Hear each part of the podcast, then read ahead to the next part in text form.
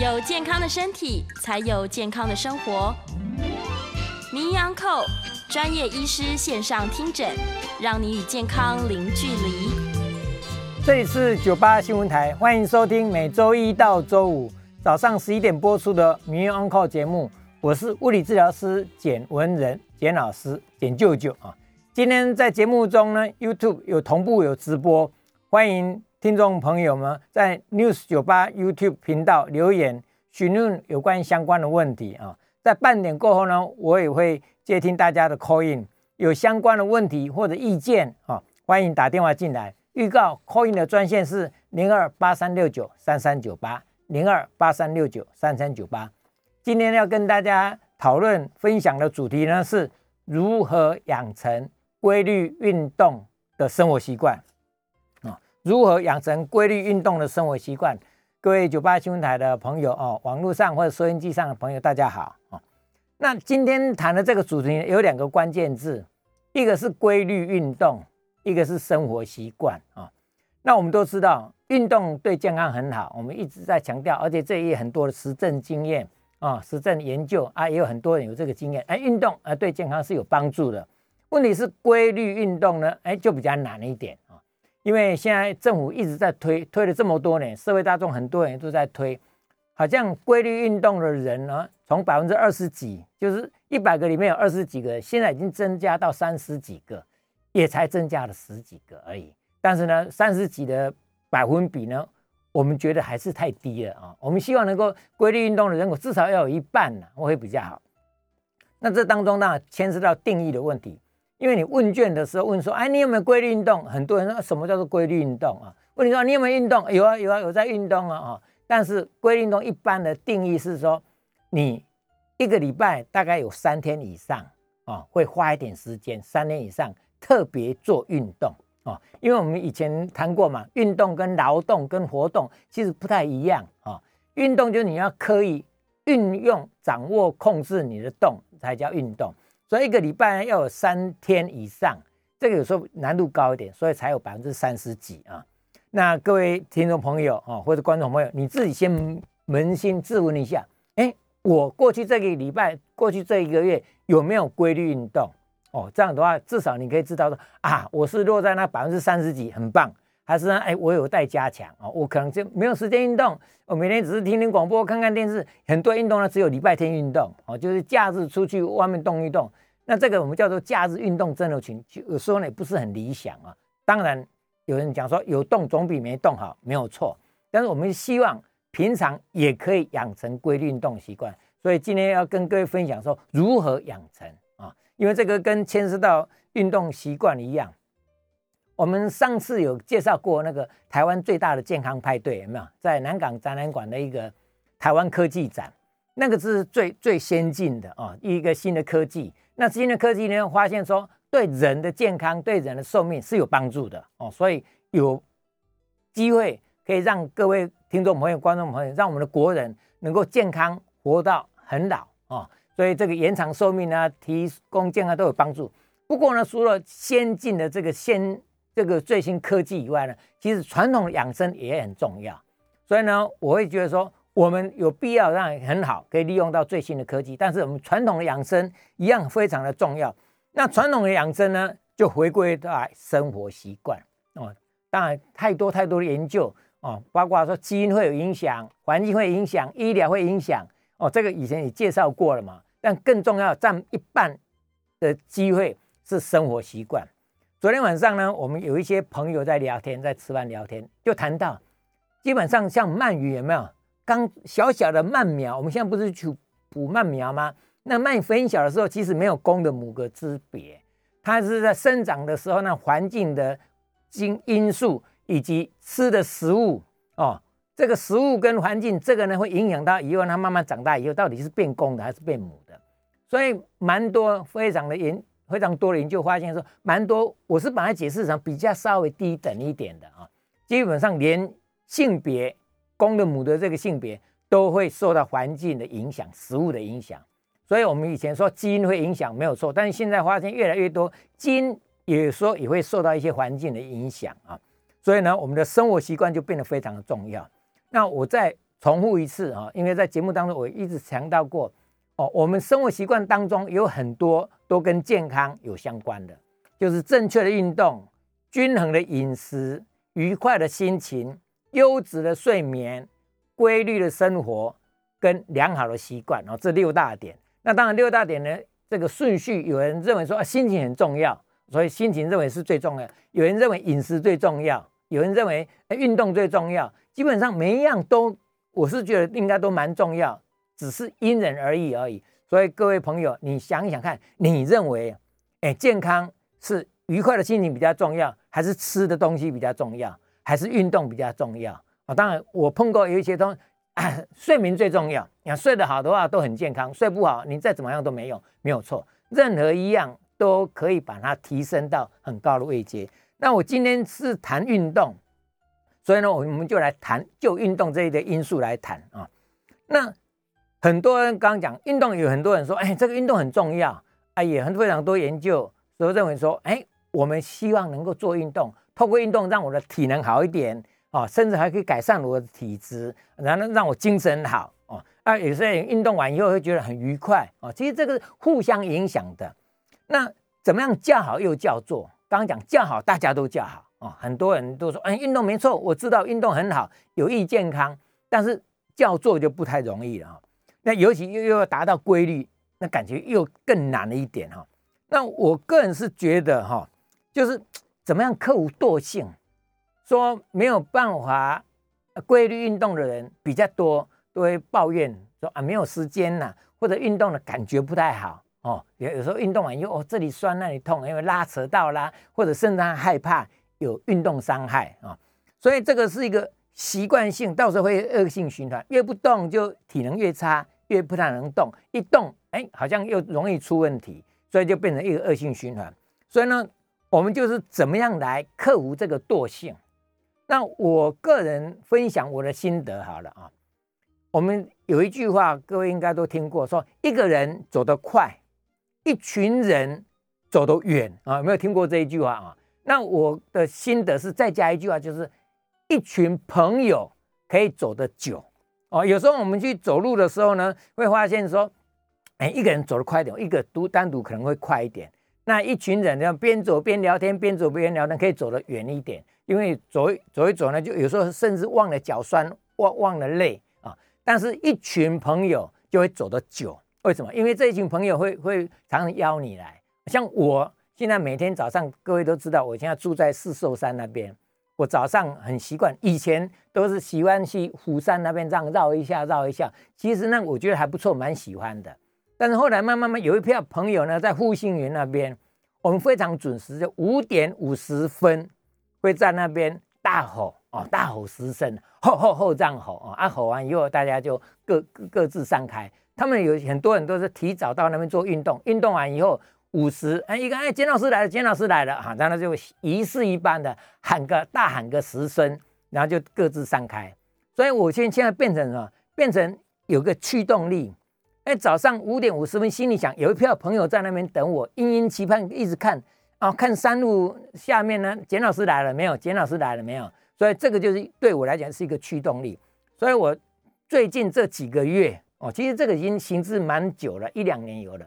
但是最近这几个月哦，或者甚至到半年来，我几乎变成了变成一个很强的驱动。我每天早上一定都想要去。以前下雨天大概就不出门了啊。那现在原则上下如果小雨的话啊，我觉得哎，既然有一群朋友在那边啊，我就散散步，还是一样上去。所以像这样的话，就是嘛，就慢慢慢慢变成一个规律啊。你可以说它好像有点上瘾啊，就变成好像没到那边就心里觉得有点疙瘩啊。但是呢，我也是希望说，我们不要勉强。我对自己讲，如果刚刚讲的雨比较大的话啊，我可能就就不算不去了啊，类似这样。那对人的运动也是一样，我们呢不要太勉，因为勉强也就起反作用力啊，会反而会反抗性，说啊，你今天怎么不去呢？啊，你要去啊，啊，你要怎么样？你要运动了哈，那听起来就不太舒服啊。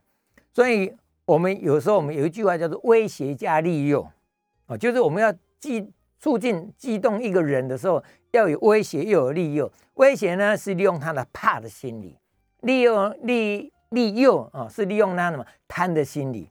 我们有时候常常讲一个人说，很多人性都是贪生怕死，就是有好的哦，他有那个欲求，那希望希望希望哈，那怕死呢，就是不好他就觉得会害怕。那我们利用这个贪的啊，我们也许就把它当做一种荣誉感吧。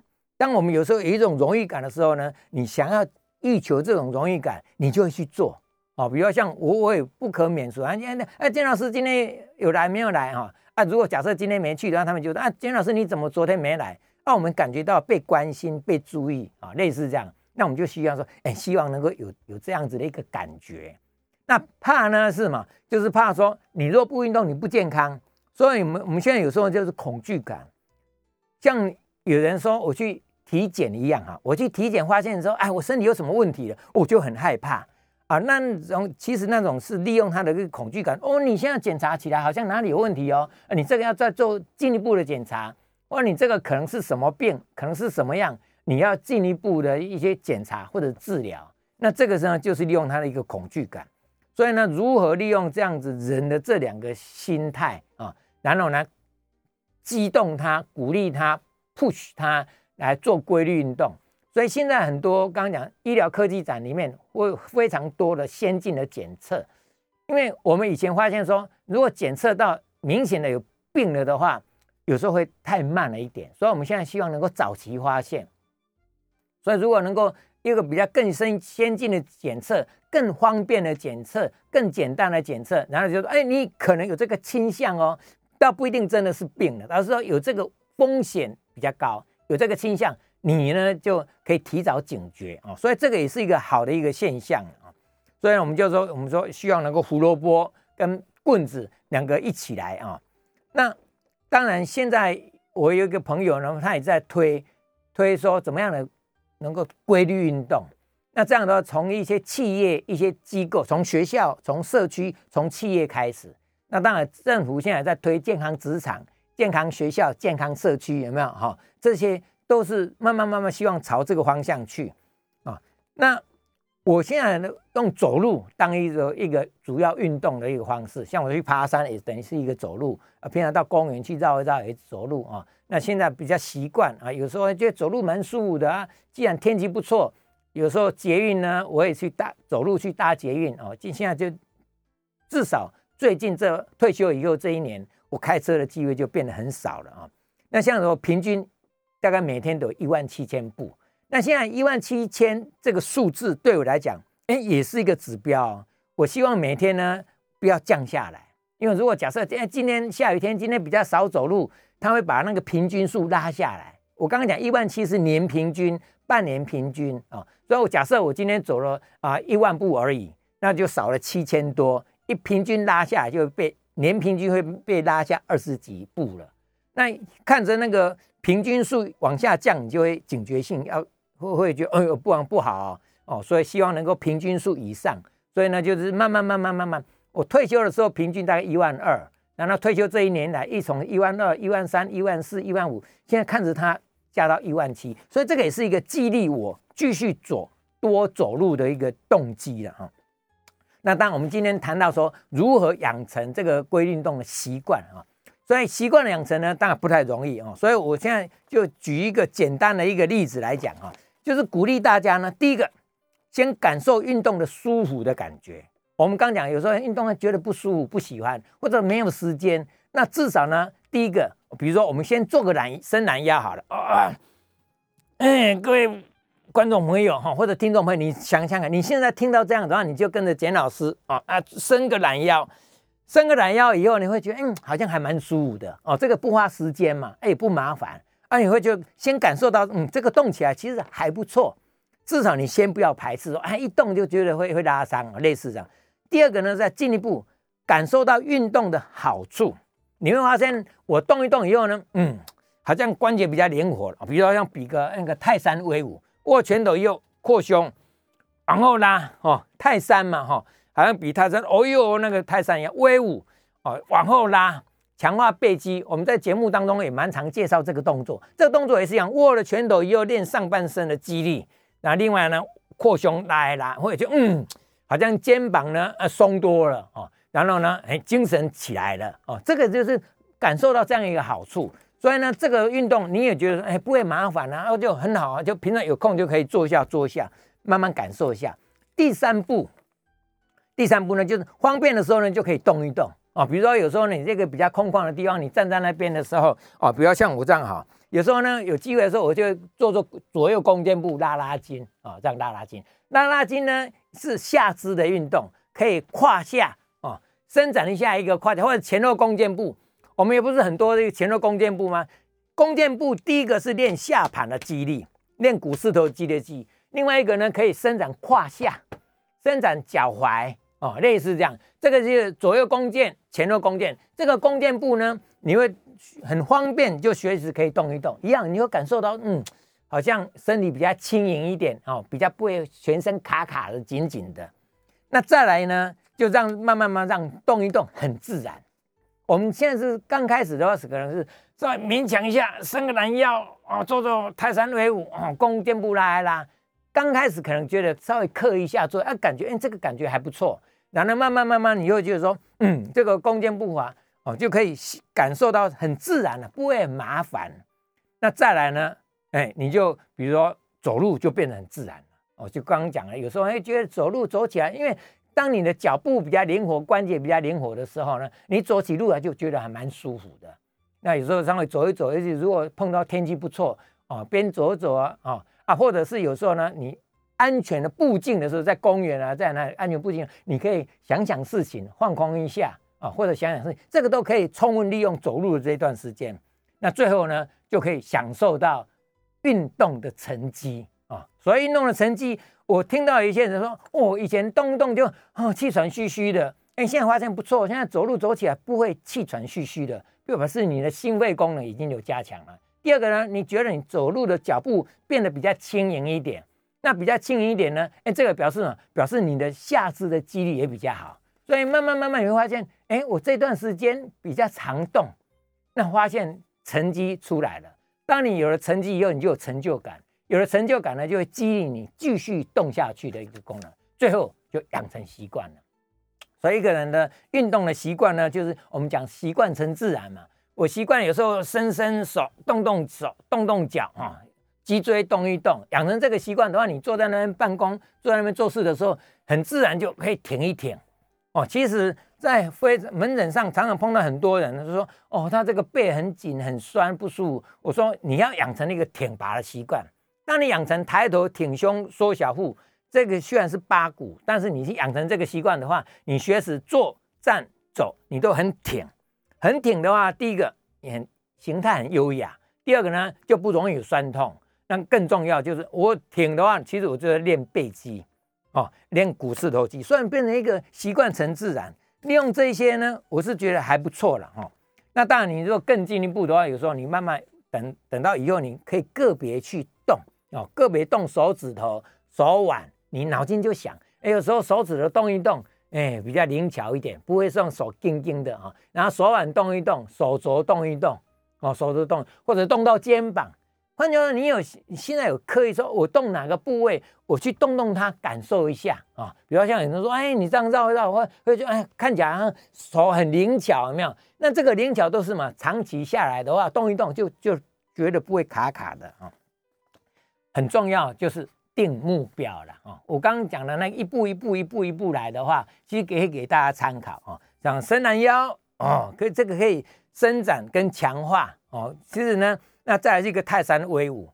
那当中呢，其中我刚刚讲的伸懒腰、泰山威武、弓箭步啊、走路，这些都可以给大家参考。你方便你就可以去做。那还有一点呼吸运动哦，有时候我们谈到运动比较少谈到呼吸。那我是鼓励呢，因为很多人运动不喜欢的，因为动不动就啊好喘，很不舒服，有没有？就是你的肺活量比较不够。但是我刚刚讲，你看到成绩，因为有朋友跟我说，哎，他动一动以后呢，他现在发现说，嗯，呼吸比较顺畅，所以呢，他就比较能够应付得来啊。那另外，呼吸顺畅也是养生很好的方法。我们很多人说练气功有没有？练气功啊，练气功，我是本来想着呼吸运动。练气功是我们有时候一个调神、调息跟调形哦，就有动功有静功，那当然是另外一套蛮复杂的。但你至少你先从练呼吸开始，让你的肺活量变大，你的丹田有力，你的气息很长。那这些对你的运动、对你的健康，其实都有一些帮助啊。那我希望各位听众朋友，你现在是不是可以在心里啊，在心里想一下啊，就是哎，我自己立定决心哦。简老师这样讲那一些，哎，我听听参考一下，哎，不花钱嘛，哈，哎，不麻烦嘛。啊，更重要是不止不伤害身体，对健康还有帮助，你就试试看哦。从刚讲，你嗯，先从伸伸懒腰开始，从泰山威武开始哦，这个慢慢动一动啊。你如果方便，当然你如果开车，你现在坐在椅子上不方便。你如果假设有方便，站起来的时候就跟简老师一样，做做弓箭步法，左弓右箭，右弓左箭，这个弓箭不一样哦。哦，你就是慢慢动，慢慢动，当然不要一下子动动作太大。很多人说啊，弓箭一拉哦，可能胯下拉伤了啊，我膝盖不舒服，我哪里不舒服？我们不要这样子，我们如意操，我们希望大家动的感觉是很舒服的哦，所以你就轻轻的哦拉拉筋哦，这样动一动以后呢，慢慢慢，我相信呢就可以一个短期目标，说哎，我假设先试试看，我这两个礼拜内或者甚至一个礼拜都没关系，我就多动一点啊，慢慢慢慢多动一点，你慢慢刚讲的，开始感觉到。动的那个舒服感，慢慢感觉到动的那个成绩，我相信呢，你们就应该可以接受了哈。当你要达标就可以啊。所以最近我们台湾是算是第三个第三个据点啊，跟哈佛大学参与一个全球健康计划。那这个全球健康计划就是怎么样呢？鼓励国人能够养成规律运动。那这个计划其实是哈佛大学正式跟台湾。这个台湾健康运动联盟签约的哈，那如果各位有兴趣的话，可以上网，就是叫叫做台湾健康运动联盟哦，大家去参考一下啊。好，我们先休息一下，广告过后呢，来接听大家的 call in 啊。啊，欢迎呢有意听有意见或者有些问题呢，欢迎都打电话进来互相参与。那 call in 的专线是零二八三六九三三九八零二八三六九三三九八，网络呢也欢迎留言，谢谢。欢迎回到九八新闻台《名誉 Uncle》节目，我是物理治疗师简文仁啊，简老师，简舅舅啊。接下来呢，我们开始接听众朋友的 call in 电话，我们的 call in 号码是零二八三六九三三九八零二八三六九三三九八。我们现在网络上呢，有一些朋友呢，诶，在有留言啊，那广那个电话也可以欢迎打电话进来哦。我们今天谈的主题是如何养成规律运动的生活习惯啊。希望大家生活习惯当中有这个运动，把它加在你的生活习惯里面，然后慢慢变成规律性。那这个规律性有时候一个礼拜超过三天以上，其实你只要习惯了以后，几乎每天都在运动，几乎随时都在运动。因为只要你掌握控制你的动，伸懒腰也是运动啊，扩胸也是运动，对不对啊？只要你有意的、刻意的去动一动你的肌肉，动一动你的关节，都是叫做运动哈。我们再回答一个网络的朋友哈，旺哦，他请问六十八岁的长者弯腰稍微久一点再直起身你腰会痛哦，这个非常的多了哈，好像是肌肉或者筋膜关节都有都有可能哦，都要花几分钟才能慢慢直起身来就不痛。请问要如何改善哦？这个最简单，因为不止说六十八岁长者，太多人了，或者上班族都很多，你弯着腰做事情做久了一点的话，你直起来的话。几乎直不起腰来，所以我很多年前提出那个猿人症候群，好像猿人有没有？就是因为临床上看到很多人埋头在办公桌打电脑啊，办公办一办以后，让他站起来，腰一叫都直不起来，手还在还在前面哦，还在打字，还在前面，就哦哦，这站不起来。我说把这个叫做猿人症候群。那这个基本上呢，就是你坐的时间比较久，而且是你肌肉垮掉。弯下去要垮下去，那个压力，身体的重量都压在脊椎上面，所以容易长骨刺、椎间盘突出，都容易提早退化。所以腰一起来哦，就很酸，对不对？所以怎么办？就是鼓励你养成一个习惯，停一点哦。当你停一点的时候，你的肌肉会撑起来，你的腰椎的压力会减低哦。这是最最基本的问题，不要做太久。第二个呢是坐正一点。第三个呢，就是你平常的把腹肌背肌练强一点。当你肌肉练强的时候，你挺起来就很自然哦。很多人说可以停啊，但问题是停个十秒钟、二十秒钟，哦，好累，又垮掉了。为什么垮掉？因为你的肌耐力不够，你如果习惯成自然，你就很挺。我们发现很多人呢，学识挺拔的身体，就表示他的肌耐力、核心肌的肌耐力够啊。所以哦，所以鼓励你这样动。好，陈小姐，陈小姐，抱歉让你久等。你好，你好，哎，你好。我想请问哈，如何改善脚底筋膜炎？哦，好，足底筋膜炎了哈。是。那陈小姐，足底筋膜炎你已经有诊断出来了哈，还是自己诊断的，还是医生跟你诊断的？是早上起床下床哈，脚就会很痛这样子。对，这个蛮典型的啦哈。足底筋膜炎就是我们的脚底，包括脚跟哦，甚至有些人会延展到前面的脚掌的部分，但比较多是脚底了哦，或者脚跟。脚跟是最多的，因为什么？因为我们的脚跟本来你摸摸看，小孩子那个脚跟那有一团哦脂肪垫，那个脂肪垫是蜂巢式的脂肪垫，就像蜂巢一样，有没有？它一颗一颗一颗撑起来，那慢慢上年纪以后，那个慢慢会萎缩，蜂巢式的脂肪垫会萎缩，萎缩以后就变得呢隆隆或者是扁扁的，没有什么弹性，它就没有办法吸收，所以你踩下去的时候，那个力量就那个。身体的重量或者力量冲击力就直接冲到你的足跟啊，所以就会痛。我们叫做脚底筋膜炎。那怎么改善呢？第一个，我们当然说你现在已经发生了嘛，哈，就不要再折磨它。所以你穿的鞋子要有气垫，就算在家里呢，那个拖鞋要软垫软一点。那个地板呢，如果很硬的话，你就要特别注意。那个地板如果是瓷砖啊、木板啊，你又没有穿拖鞋，又没穿袜子，直接踩在上面一定很痛啊。所以要有有吸收那个冲击力啊，第一个不要再折磨它。那你另外治疗的方法呢，你就可以泡泡温水，然后做做按摩。按摩不是痛点一直揉它的按摩，而是周围去按摩。脚底以外呢，脚背、脚掌、脚踝，甚至脚趾头做做按摩，动一动。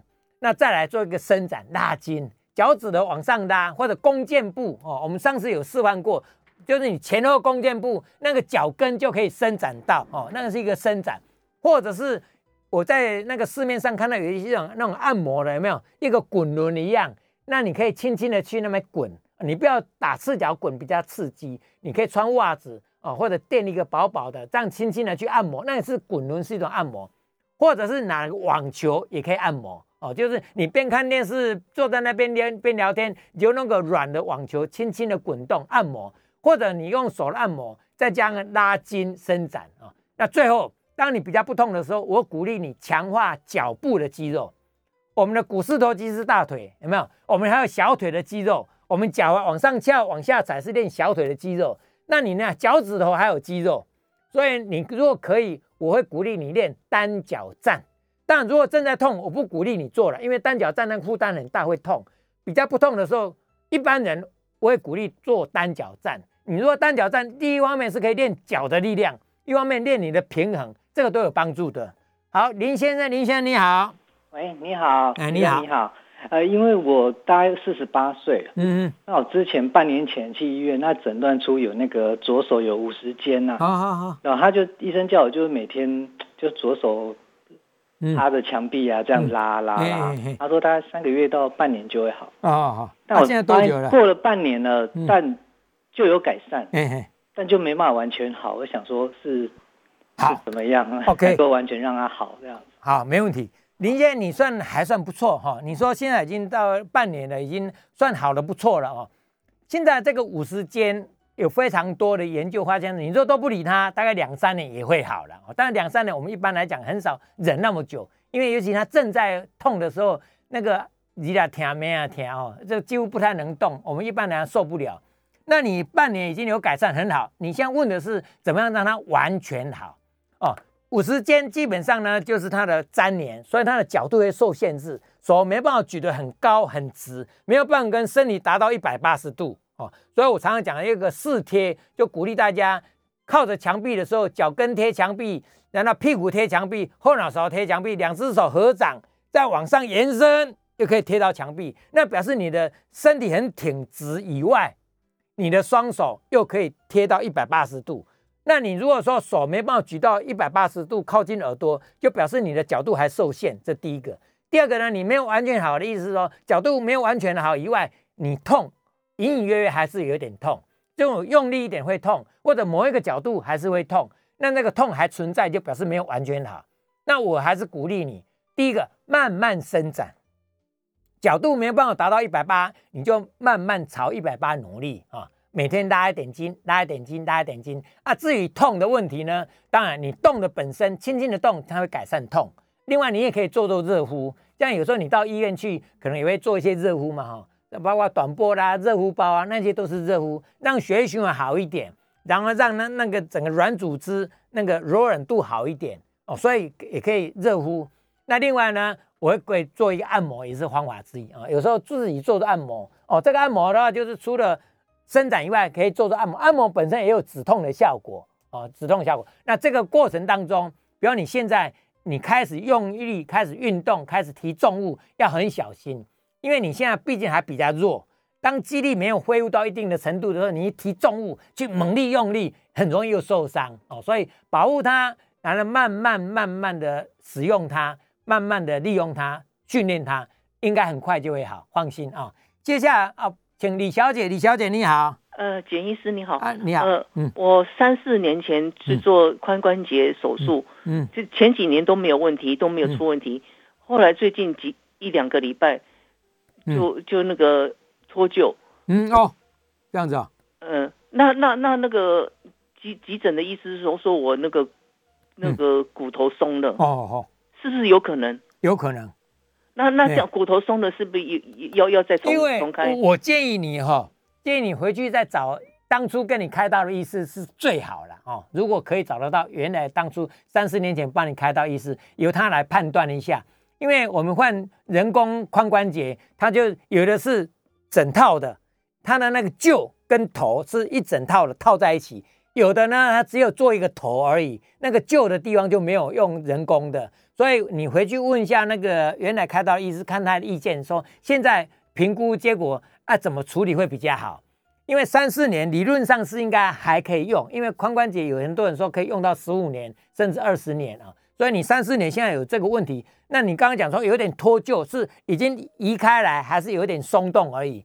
我建议哈，李小姐，我在这里不方便很武断的评断，我会建议你回去看那个骨科医师，由他。再来跟你做详细的评估，这样比较安全，好不好？哦，那我现在再回一下哈，那个高先也是一样，五十肩如果变好了哦，那个刚刚已经跟林先生提的问题差不多一样哈，就是你那个五十肩关节有僵硬的地方，角度有受限，要慢慢伸展。啊，这个慢慢伸展有很多种方法哦，至少有人叫你爬墙，有没有叫你钟摆运动？有没有？那些都是运动之一哦，或者拉毛巾、做毛巾操，其实很多了。我以前呢鼓励大家做一个花开花谢也是一样，就是手呢慢慢慢慢往上延伸，因为我们三度空间嘛，除了往前、往后以外，还要往外哦，往外打开。另外还有一个旋转，旋转就是比如你要梳头也要旋转，到后面来穿内衣有没有扣衣扣哦？这个也要，或者到后口袋去拿东西，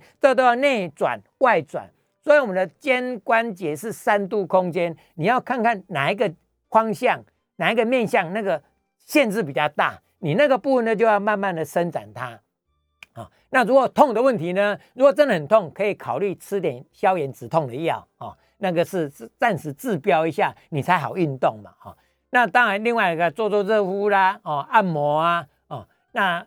如果可以，我现在谈的是自靠自己的方法啊，没有说到医院，因为到医院去有医师、有治疗师，但会提供你很好的一个意见，跟你做治疗。你在家里就刚刚讲，不要再折磨他那个痛的部分，你就不要让他再负担太多，又伤害到。然后更进一步就是刚刚讲，慢慢伸展，然后练练肌力。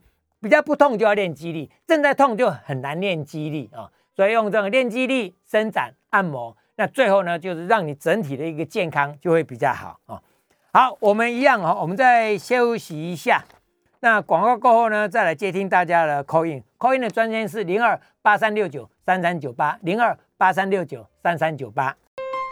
欢迎回到九八新闻台民安 call 节目，我是物理治疗师简文仁啊，简老师，请舅舅。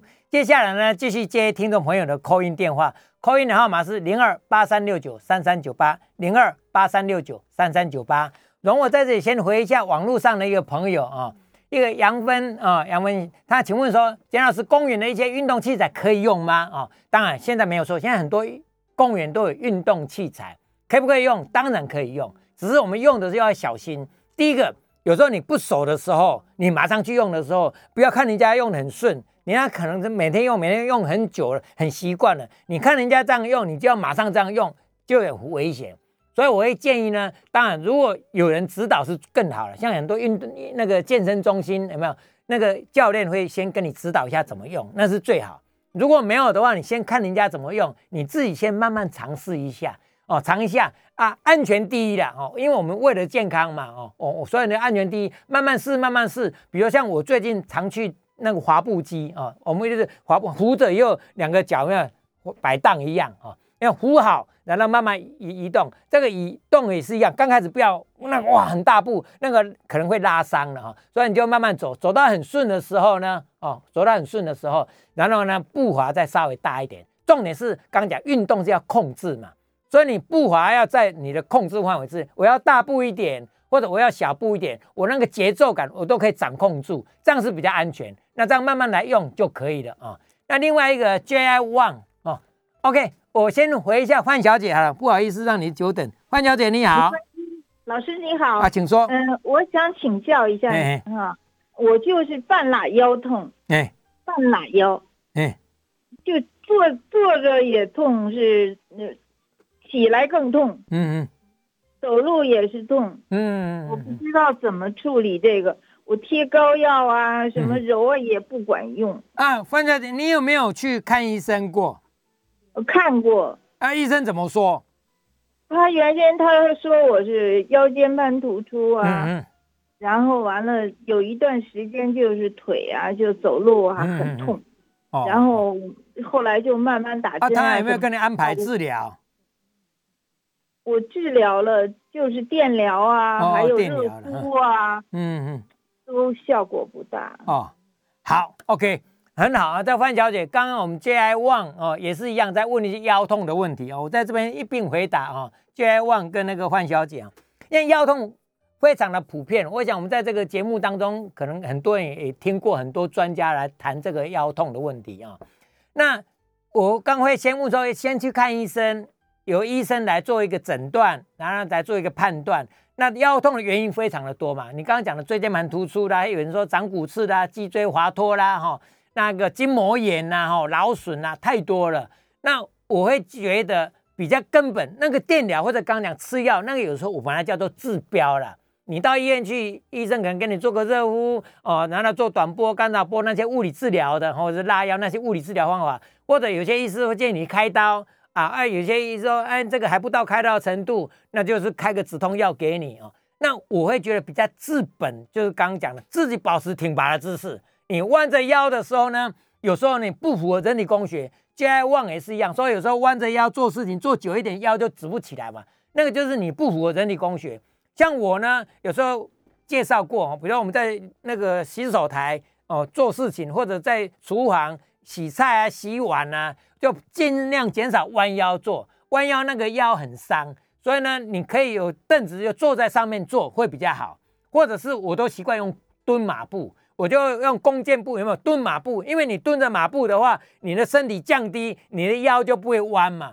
你腰不会弯，你同时练下盘的力量，然后你这样子的洗碗啊，来做事情啊，哦，那这样的话就可以又可以强化，一个避免腰痛。那换句话你如果你的问题蛮严重，我会建议啊，哈，你到医院去。那既然电疗效果不好，你就跟医生。请求一下或问一下，说不定可以安排治疗师一对一的教你做运动啊。因为现在空中我也不方便说你问题在哪里，然后要做什么运动不方便，没关系，你去找医生、找物理治疗师帮你安排一对一的指导你运动，那也是比较根本的一个方法。那我们请尤先生，尤先生你好，哎，好，你好，是简简老师，哎，对，你好，你好，嗯，我请教你一下哈，请说。我有两点哈，问了八十岁左右了哈，哦很好，哎，心脏嗯换过瓣膜哈，嗯。啊，我现在叫运动哦，嗯有时候都是没有什么体力呀，嗯嗯，哈要我应当要做什么运动，这个第一了哈，OK，第二我的深蹲的我我这个像没有马桶的。的厕所蹲不下去，啊要怎么练习运动？哦，啊，强调你这样啊，很好啊。我想其他的朋友也可以参考了哦。这有些人八十岁了哈，还不错哈。他虽然说心脏换过瓣膜，但是变成你的心肺耐力会变得比较差，那就要小心。你会觉得我的体力变得比较差，当然要做运动。那这个运动太激烈，又怕你的心脏受不了，所以呢，怎么样去斟酌那个运动量？我会建议先从走路开始。我们一直一直强调 WHO 认证，走路是很安全、很方便、很简单、很好的运动，所以我鼓励你先从走路开始。比如我上次在走路去公园这样绕一圈，我常鼓励说，你家里附近方便的地方，你公园绕一圈看看，用比较舒服的、比较自然的速度，你这样走一圈，嗯，可能需要十五分钟，假设的哈。好，十五分钟，然后我就十分钟走一圈，然后过几天以后呢，我。是不是可以走大步一点，或者走快一点？我在十二分钟、十三分钟把它走完，这个就进步了，你的速度变快了。